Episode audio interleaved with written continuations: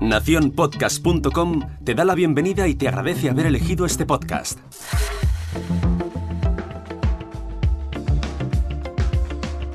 Hola, soy Carmenia y te doy la bienvenida al otro lado del micrófono.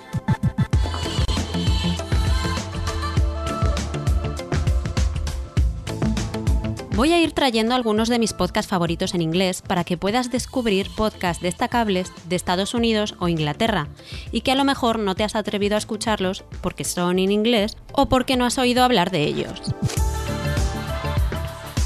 En cualquier caso, la idea es acercarte a algunos de estos proyectos para que estés al tanto de podcasts interesantísimos que, ya sea por su elaboración técnica, su investigación exhaustiva o la originalidad de los temas que tratan, me resultan imprescindibles en mi día a día. Ya hace unos días que me estrené en al otro lado del micrófono hablándote de un episodio de This American Life que ha sido galardonado con un premio Pulitzer. Pues bien, hoy te traigo otro de los proyectos que ha producido el equipo de This American Life. El podcast surgió a raíz de un email de un oyente, que se dirigía a los productores para que investigaran un supuesto asesinato que había cometido un niño rico de su pueblo, y del que presumía de haberse librado. Lo que prometía ser una investigación de un posible asesinato se convirtió en otra cosa, y a ver que la historia daba más que para un episodio, tras cinco años de producción, decidieron publicarlo como un podcast independiente, un hermano pequeño llamado S-Town, haciendo referencia a Shit Town, el apelativo con el que nuestro protagonista John B se refiere a su propio pueblo, Woodstock, en Alabama. Supongo que entiendes que Shit Town significa pueblo de mierda. Este podcast se publicó en el año 2017, tras cinco años de producción. Rompió récords de descargas, consiguiendo 10 millones en cuatro días y en apenas dos meses consiguió más de 40 millones de descargas. Pero, ¿de qué va realmente S-Town? ¿Por qué tuvo ese éxito tan arrollador? ¿Y quién es su protagonista? Son tres preguntas un tanto difíciles de responder.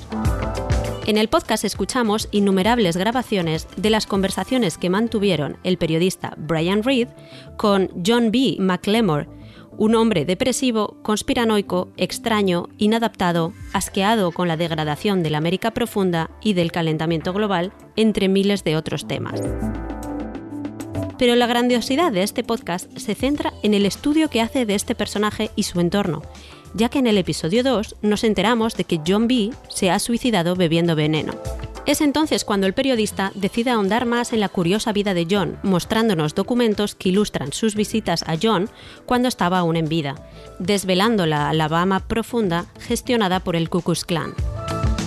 La vida de John B. transcurre entre bares clandestinos, relaciones homosexuales a escondidas, perforaciones corporales, tatuajes indecorosos, drogas, tesoros ocultos en sus propiedades, misterios de su vida y sobre todo con lo que te quedarás completamente asombrado es cuando descubres que John B era uno de los más cotizados y prestigiosos restauradores de relojes de anticuario y que había toda una comunidad de expertos mundiales buscándolo para saber qué había pasado con él. No te extrañará, llegados a un punto, comprender las disputas provocadas tras su muerte, ya que en su entorno se acumulan personajes de todo tipo, que parecen salidos del reality Tiger King, que a toda costa quieren hacerse con la herencia, las propiedades, el dinero y el oro, mucho oro, que John B. había supuestamente enterrado en lugares desconocidos en los cientos de acres de sus campos. El podcast te atrapa, te traslada a un lugar opresivo, de ambientes cargados de humo y llenos de odio. Te muestra una realidad difícil de ver y a través del MacGuffin del asesinato, sin resolver, ahonda en un misterio aún más profundo y oscuro. ¿Quién era John B? De todos los podcasts en inglés que he escuchado, este es sin duda el más difícil de comprender.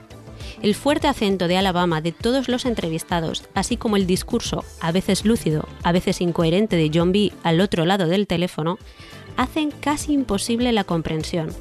Pero si tienes un buen nivel de inglés y estás dispuesto a sumergirte en esta experiencia sensorial, te recomiendo que lo descargues. A mí aún se me pone la carne de gallina y me traslado a un lugar lleno de emociones, de opresión y tristeza solo con leer su título. Después de tres años, aún no he sido capaz de borrarlo de mi podcatcher. y eso dice mucho. Y ahora me despido y regreso, como cada día, a ese sitio donde estás tú, ahora mismo, al otro lado del micrófono.